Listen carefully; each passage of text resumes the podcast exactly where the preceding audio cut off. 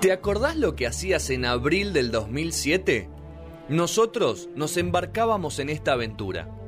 Mucho tiempo después, nos encontramos los lunes en el aire de Punto Cero. 15 años. Mucho camino recorrido. No son horas, todo por delante.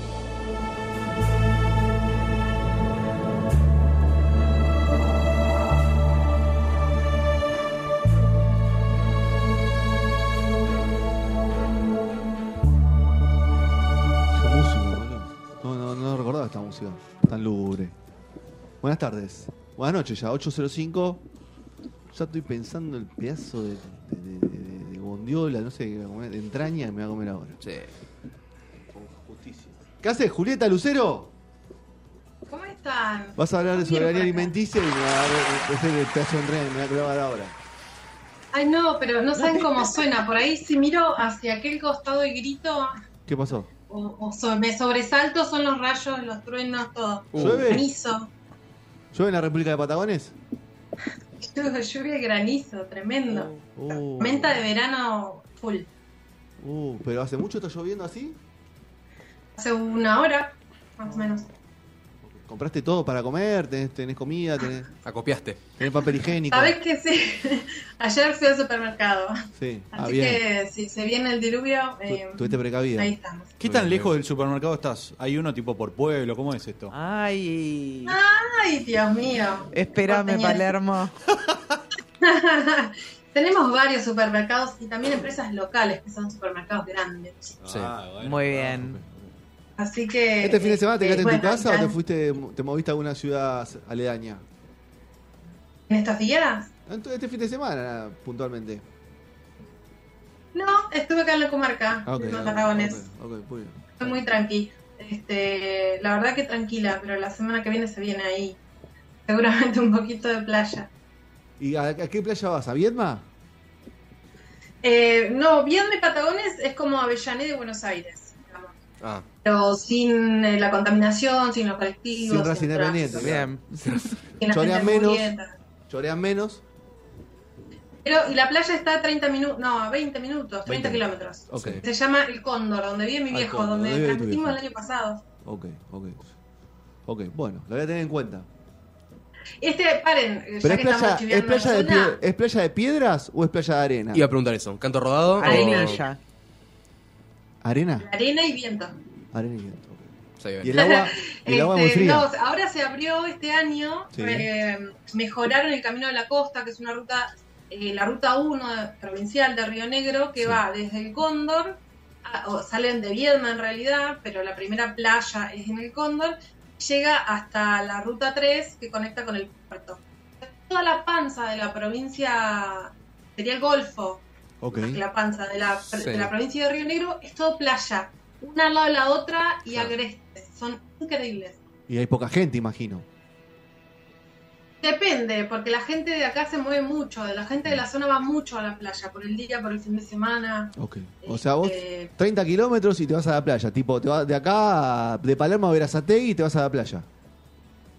Sí, pero de Palermo a Verazategui, ¿en cuánto lo hacen ustedes? Yo lo hago en 20 minutos. Claro, Claro, no, no, sin obviamente son más tránsito. por- hay tráfico acá, obviamente. Sí, sí, sí. sí. Ahí no hay calle, boludo. Este, No hay nada. eh, una que está muy de moda se llama Creek, que ahí difícil conseguir lugar porque es chiquitito, Sí.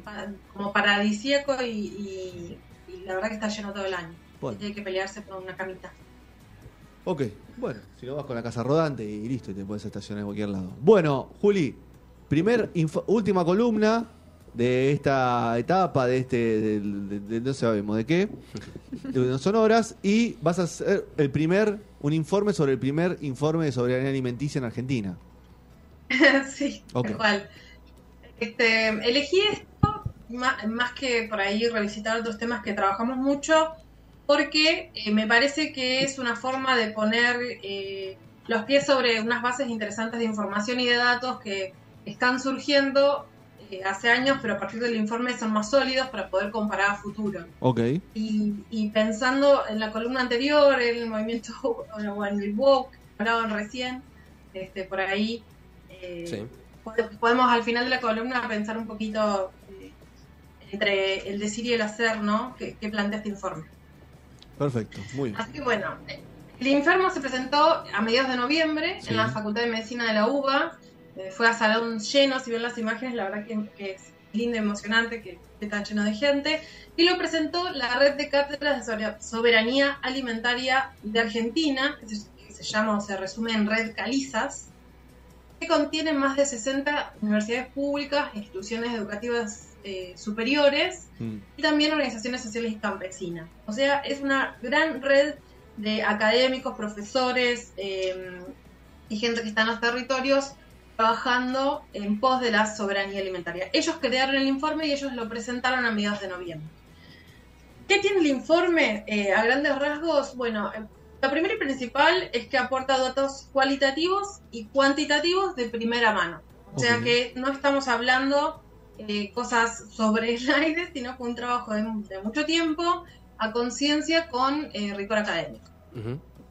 En lo, en lo cuantitativo se, hicieron, eh, se hizo una encuesta nacional a más de 500 organizaciones y productores de la agricultura familiar para que no, en ciertos datos no.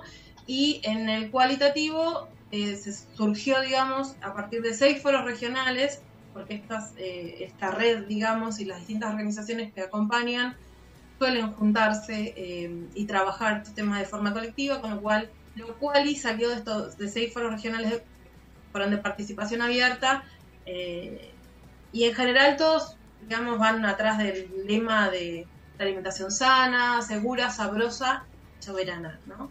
Soberana y alimentaria. Me gustó el Bueno, sabrosa, ¿eh? Sabroso. Yo también me puse a pensar en Me eso. gustó el sabroso. Sí, sí.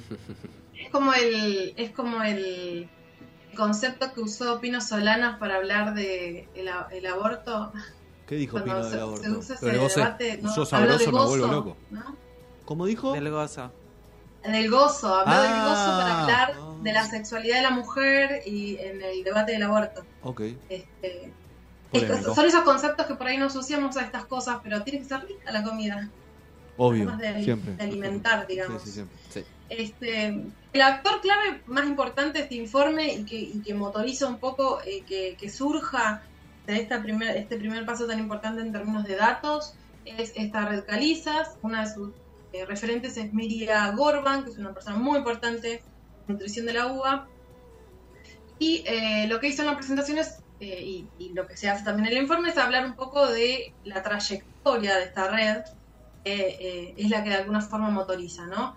Eh, eh, 20 años, la red caliza, o sea, la primera, la primera caliza, le dicen ellos, la primera cátedra tiene ya 20 años eh, surgió la Universidad Nacional de La Plata la red en sí está funcionando hace 10 años. O sea que eh, es gente que está laburando colectivamente hace dos décadas, que es un montón. Eh, durante esta presentación, eh, quizás más allá de los datos que vamos a hablar ahora un poquito, me parece importante destacar dos cosas, cuatro cosas. Dos que son cuestiones saldadas, que las organizaciones y la red ven que son cuestiones saldadas en la soberanía alimentaria de la Argentina, y una es la disponibili- disponibilidad de la producción de alimentos, o sea que se puede producir, hay, disponibilidad para producir alimentos. Y la segunda es que existe biodiversidad en nuestro país, lo cual eh, son cosas muy positivas para avanzar en el camino ¿no? de la soberanía. Dos problemas claves, eh, señaló Gorban ahí en la presentación, es el acceso a la tierra. El primero es el acceso a la tierra. eh, dice que muchas de las tierras que podrían accederse o las que se podía eh, empezar a trabajar están en manos del Estado, con lo cual ahí hay una cuestión de políticas públicas, no, Eh, no se trata de ir a sacarle tierra a, la a la- los propietarios, ¿no? Hay que ver sino con una redistribución o, pensar políticas públicas de otro lugar. Y el segundo problema que aún no se resuelve, menciona Gorban en esta presentación, es el acceso de los alimentos vinculado con un elemento muy clave e importante de nuestra vida que lo tenemos pendiente todo el tiempo. A ver si se dan cuenta de qué es. ¿Cuál es el problema del alimento argentino hoy? No sé para ustedes en la mesa. El problema del alimento. A la hora de comprar, ¿qué problema tenemos? Los abastecimientos, No, el precio. Precios. la inflación. Inflación, sí. Una canasta Entonces, el básica primer de miércoles para una buena alimentación. Claro, que el, el salario, o sea, los trabajadores asalariados no les alcanza para comprar lo mismo que le alcanzaba hace dos o tres meses. No. Entonces, por un lado, tenemos estos dos problemas que no se resuelven, que es el acceso a la tierra para quienes producen, y por otro lado es la inflación, para quienes producen, pero también para quienes consumen, ¿no? El desfase ahí, este, eh, un- con una población, con un porcentaje muy alto de población, eh, la pobreza en Argentina hoy. Em, bueno, les voy a dar algunos datos concretos. Bueno. Sé que a veces me odian cuando les traigo porcentajes. No, no, a ver, datos, no opinión, Juli, esto. Esto Claro. es un programa que se basa en datos siempre, así que. si Bueno, datos- genial, entonces, porque me parece que, que- que- Ah. que ilustra de forma muy clara y concreta. Ana está esperando los datos No. para opinar. No, todo me parece genial lo que está diciendo. Hasta ahora. No. Banca un toque. Están buscando que nos peleemos, Juli, te lo digo. No, no. Terminar arriba, eh, que lo levante LAM todos. Nunca va a suceder. Nunca, Nunca va a suceder. Podemos intercambiar palabras y ser amigas. Siempre. Escuchen, el primer dato, y quizás el más eh, choqueante, porque hablamos todo el tiempo del dólar, de la importación y la la la, Sí. es que el 99% de lo que se consume en Argentina es producción nacional. Ok. 99% de los alimentos que consumimos son de producción nacional. Eh, entonces, Mucho. bueno, ustedes, yo voy tirando datos, pero ustedes vayan pensando en esos dos grandes problemas, acceso a la tierra y, y inflación, ¿no? Este, entonces tenemos ese tema, pero dice el informe, el acceso y la distribución de los alimentos Sí. sigue siendo algo pendiente, digamos. O sea, está buenísimo. Hay productores eh, y hay consumidores que se encuentran, porque el 99% es de producción nacional, pero tenemos eh, dos grandes escollos. Una es el acceso y la distribución a los alimentos, Cuando. la otra es la producción que eh, sigue siendo deficiente en términos nutricionales. Ok. Eso también me llamó la atención del informe, ¿no? Porque uno está muy acostumbrado a escuchar, o una está muy acostumbrada a escuchar ese viejo mito de la Argentina, el granero del mundo, y cómo producimos alimentos. ¿Cómo viejo mito? va a acabar la ¿Cómo viejo Claro. mito? Somos un país rico, Este- como se dice siempre. Ah, ¿no lo somos, somos? un país, Somos un país somos un país con gente rica. Cuando, cuando vos decís eh, el problema es bueno, el acceso desigual, eh, Juli, de la alimentación. O sea. Sí, Ok. Acceso desigual a la alimentación y distribución también. El problema de distribución de los alimentos. No llega a todos los lugares de la misma forma y eso produce también una escala de, una escala de precios, que la calidad de los alimentos es distinta. No es lo mismo, esto lo hablamos muchas veces, el tomate sale del productor y va al mercado comunitario y llega a la gente, el tomate que sale del productor, se va al mercado central, tarda un montón de tiempo eh, en moverse en un camión, hasta que va a la verdulería y después recién se vende a la persona a los tres días está podrido. No ¿Eso pasa en otros, pa- en otros países? ¿Pasa lo mismo? Eh, sí, sí. Lo que pasa es que Sí, todo sí, lo sí. que es Europa maneja mucho atmósfera controlada para lo que Perfecto. tienen otra tecnología. Pero igual hacen lo mismo, pero con mejor distribución. Ok. El- O sea, el problema es. No, lo de mercado el central problema es... logístico. logística, El problema claro. logístico, entonces. No, es, De- es un negocio, me parece el problema, porque es un Es negocio de todo, es de todo, es de, Ok. es de acceso de tierra, es de distribución, es de comercialización, Claro. quién comercializa, quién se queda con ese porcentaje, ¿no? la diferencia entre lo que cuesta producir y lo que... El transporte terrestre en este país es caro, Juli. A, a eso también a- apuntás. ¿Cómo? El transporte terrestre en este país es caro. Encarece. Sí, sí, sí, definitivamente, pero lo que viene a saldar eh, la agricultura familiar es que se, produ que se produce, hay mucha gente produciendo cerca de los espacios urbanos. Entonces, eh, ¿por qué el tomate que se produce en La Plata tiene que ir al mercado central y Claro. después, ¿entendés? ir para otro lado y no se consume en La Plata? Hay frutas que Ejemplo son de bobo, ¿no? provincias, pero hay cosas que lo de que es huerta está todo alrededor, no eso no tendría que ser así. Claro, ¿por qué anda paseando el alimento Mm. por todo el país cuando no necesariamente es necesario? Eh, Miren lo que digo, necesariamente necesario, ¿no? Pero cuando no, no debería ser así, porque con Mm. invernaderos, o sea, hay distintas formas de producción, no tiene que salir todo del mismo lugar. Entonces, eh, es, es como multicausal la cuestión. Ok.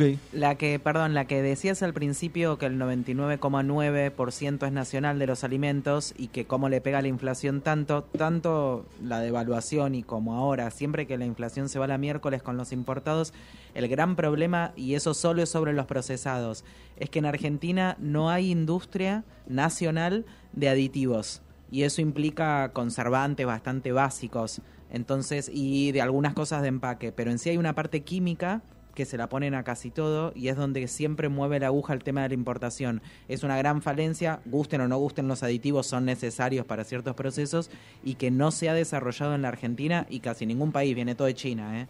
Entonces siempre la importación le está pegando a todos los alimentos en algo chico, pero que siempre Claro. viene de afuera, nunca, nunca se gestó una industria de eso acá. Y igual es así porque lo chino es barato, es como hacer es otra cosa acá, no se puede.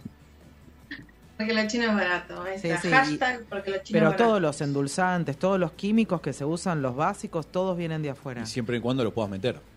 Bueno, a- eh, además de inflarse, lo que se paga es que quién, quién lo Transporte. tiene. Ahora, no, ahora en particular, los que tienen contenedores ya los tenés que pagar ahí mano a mano. Es un tema y se- en general también pasa que eh, los productos industrializados arrastran a otro tipo de productos. Claro. Entonces, ¿Qué pasa con los que con los que salen de la tierra y no pasan por ningún proceso industrial y no necesitan aditivos? Sí. Este, quizás ahí no está no está eh, funcionando, no está aplicándose el aumento eh, para la conservación de los aditivos, pero este, sí, la realidad es que cuando empieza a aumentar más Sí, suben todo, todo, todos. Oh. sube en bloque, digamos. Es difícil que, que suba una cosa y la otra no. Salvo cuestiones muy reguladas como la energía, este, o qué sé yo, el transporte. El- me refiero a transporte de pasajeros, no de, de- pero Sí, vamos, en general cuando sube sube en bloque y lo vemos en mm, todo. en todo. Entonces sí, sí, hay un impacto ahí, este, más allá de, de la energía para movilizar el transporte. Bueno, ¿quién produce estos alimentos nutritivos o estos alimentos que, que, que dan de comer al país? El 59%, dice el informe, el 59% de la producción de hortalizas es realizada principalmente por la agricultura familiar. ¿no? Entonces son padres, hermanos, hijos, nietos, estas producciones, digamos, donde la familia se ocupa, familia y, y compañeros se ocupan de eh, trabajar la tierra. El, el 64%, dice el informe, de la superficie cultivable que es factible de ser cul- cultivada eh, está destinada casi en su totalidad a oleaginosas para la exportación. Claro. Es producida esa tierra con cultivos transgénicos, pesticidas y fertilizantes. O sea, tenemos los, los dos caminos, como gran parte de esa tierra que sí se puede cultivar está ocupada por el agronegocio y no por quienes trabajan eh, la agricultura de esta forma. Eh, a ver, otros datos que le... otros datos que les traigo. Un vasito de Digo, agua, un vasito de agua, un vasito de agua, un vasito de agua. O whisky. Alcanzar ¿Tenés whisky a mano? ¿Tenés whiskycito a mano? No, además de la, de la distribución también, eh, Un gin tonic. Sabiendo todo lo que hacen los cultivos de soja, afectan a, a todo lo que está alrededor. No es solamente usar encima eso. Lo que, cuan- en donde, esto Donde sin tienen- saber, ¿no? Pero donde se cultiva soja, después es como que no puedes cultivar Claro, esa, otra cosa. esa tierra después se X vuelve, tiempo. se vuelve muy infértil. Sí, sí. exacto. Afecta bastante. Como que te caga encima Ah. las cosas que puedes hacer después.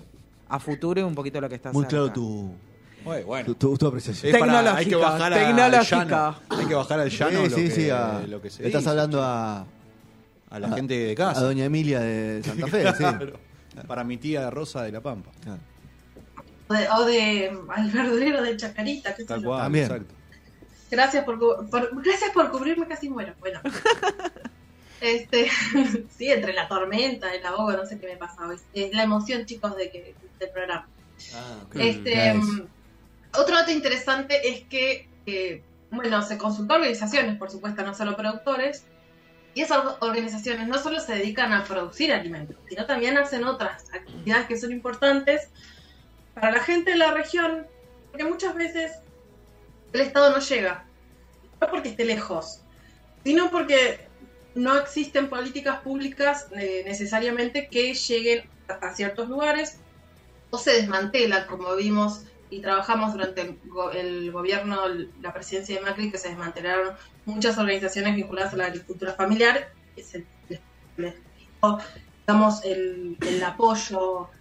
Es un apoyo importante porque las organizaciones no solo hacen lo de la huerta, como les decía, sino también, por ejemplo, actividades vinculadas a la educación, eh, a- actividades vinculadas a la comercialización de lo que producen. Este, o sea, a ver, es un, es un andamiaje, ¿no? De apoyo se construye para, para la región. O sea que, que son productores o la agricultura familiar quienes trabajan este concepto de soberanía, soberanía alimentaria, este, trabajan también para que eh, las personas puedan terminar la escuela, para que no caigan eh, en, bajo los límites de la pobreza, digamos, todas estas situaciones que van de la mano, que no están solas. Entre los productores eh, que respondieron eh, la encuesta, el, 70 el 73% del total lleva adelante producciones de tipo familiar, Sí. lo hablamos recién, y hacen huertas, producción agrícola y ganadería. Eso es algo que no mencionaste ahora, pero no solamente es eh, hortalizas eh, o, o, no sé, o pequeñas producciones de, de, qué sé yo, flores o de cereales, sino también de ganadería, animales.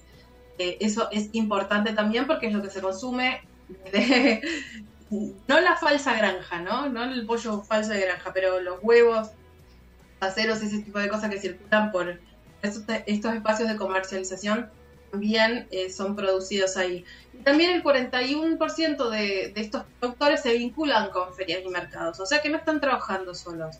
O en el caso de que sí estén trabajando solos en su espacio, al menos comercialmente están vinculados con otras redes, ¿no? Entonces, otra vez, todo el tiempo estamos hablando de tendido de eh, vínculos, de redes, en los distintos aspectos de la producción y en aquellos aspectos que no tienen que ver con la producción.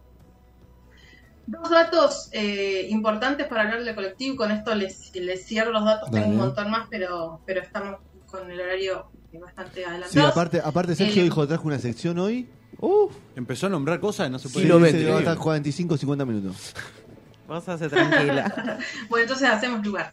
Este, de las organizaciones que respondieron a la encuesta, el 66% es parte de una red con otros actores y organizaciones, ¿no? Hace un ratito les di el ejemplo concreto de las ferias, pero puede ser redes de distintos tipos. En el caso de los productores, hay una relación muy importante con el Estado. El 64% de los productores que contestaron en esta encuesta tienen vínculos con el Estado, con lo cual que se les quiten los vínculos o que aparezcan los vínculos a través de políticas públicas tiene un impacto muy grande, digamos, en la, producción de las hortalizas o, o- del tipo de producción que tengan, pero también en la reproducción de la vida. Un término un poco mar- más marxista, si se quiere. El informe no solo eh, trae todos estos números, muchos eh, los podíamos anticipar, digamos, es algo que venimos hablando hace un montón quizás eh, algunos números faltaban que aparecen acá, pero lo importante es que es una base académica, una base eh, firme, digamos, se construyó a partir de la cual empezar a comparar. Este es un primer informe, es anual, con el cual ya el año que viene se va a empezar a poder eh, a construir información de otra manera y poder ir avanzando para lo que se pide constantemente es que haya políticas públicas para un montón de cosas eh, pero en primer lugar para el acceso a la tierra, ¿no? Eh, y como no solamente es una cuestión de fotografía, ¿no? Del sector de, de panorama, también se dejan propuestas en cinco ejes. Yo les voy a mencionar los ejes nada más Dale. eh, porque es largo el tema. Eh, pero bueno, los cinco ejes para construir la soberanía alimentaria son territorio y ambiente, producción, comercialización, alimentación y salud, comunicación y educación. Fíjense que no está solo educación, sino que viene de la mano de la comunicación, porque a veces es complejo eh, sacar afuera de las organizaciones o de los campos o de las chacras lo que está sucediendo, ¿no? Entonces, es importante también ese eje que va atravesado ahí con el educativo. Mm, hay un sitio web en el que pueden descargar el informe que esté interesado en leer un poco más de qué se trata. Eh, la pueden encontrar en redcalizas.org, calizas eh, con S, calizas, que es eh, red de cátedras ¿no? libres de la soberanía alimentaria. Muy Red bien. Calizas. Ahí van a encontrar el resto del informe. eh, y como ven, atraviesa un montón de ejes. Así que acá hago llamado a, a las personas que están en las ciudades, que lo que consumen no salió de abajo de una baldosa. Y a la gente que está elaborando temas sociales, que es un, es un documento muy interesante para poder eh, trabajar desde lo académico, pero también para pensar cosas en el territorio. Perfecto. Bueno, Juli, muchísimas gracias. Primer informe de soberanía alimenticia o alimentaria argentina, eh, que seguramente será el puntapié para un montón de informes y acciones más que debemos llevar adelante, tanto nosotros como los actores que participan de eso de, dentro de esa industria tan grande como Analia, por ejemplo. No gana. No, pero están muy enfocados a los del campo. Yo campo no tengo corazón. Que sepamos. Ah. Claro, que ellos no sepamos. cosechan las Estoy por, por hacer un casamiento con terrateniente. Ah, Lo mejor para el final. No, ¿Qué pero, produce? no, pero está bien que el primer informe se, ¿Sabes lo se que pone bien en la Eso sí tierra. es Monsanto, sí. así que imagínate, está casando con el diablo. El enemigo en casa, directamente. Qué Jamás, terrible, ¿eh? jamás. Jamás. Ay, polémico. Siento que quiero hacer muchas preguntas. No pero querés saber más, me parece. La vida privada de Analia no habla al aire, así que si querés hacéselo por Fue privado. un chiste, fue un chiste. Hacéselo por privado. Bueno, Juli, gracias por todo. Sabes que te quiero mucho y después hablamos igual. Pero te lo quería decir al aire. ¿Está bien? Ay, yo también. Bueno, después Voy a hablamos. extrañar los lunes. Y bueno, después capaz que nos juntamos los martes, no sabemos, o los miércoles. Algún No día nos vamos a juntar, ¿no? tranquila. La vida loca. Quédate tranquila, eso olvídate. ¿Está bien? Después hablamos. Beso grande. Chao, Juli. Beso. Juli, que Chau, chau. bien. Bueno, dos minutos de Bill Withers, eh, Lovely Lay, y después se queda Sergio. Yo me voy a mierda. Ajá. Sergio hace todo y tiene. ¿Cuántas canciones tenés, Sergio? ¿24? ¿20? Quiere ser 19. conductor, quiere Ok. ser conductor. 19 Claro. canciones. Muy bien, de Sergio eh.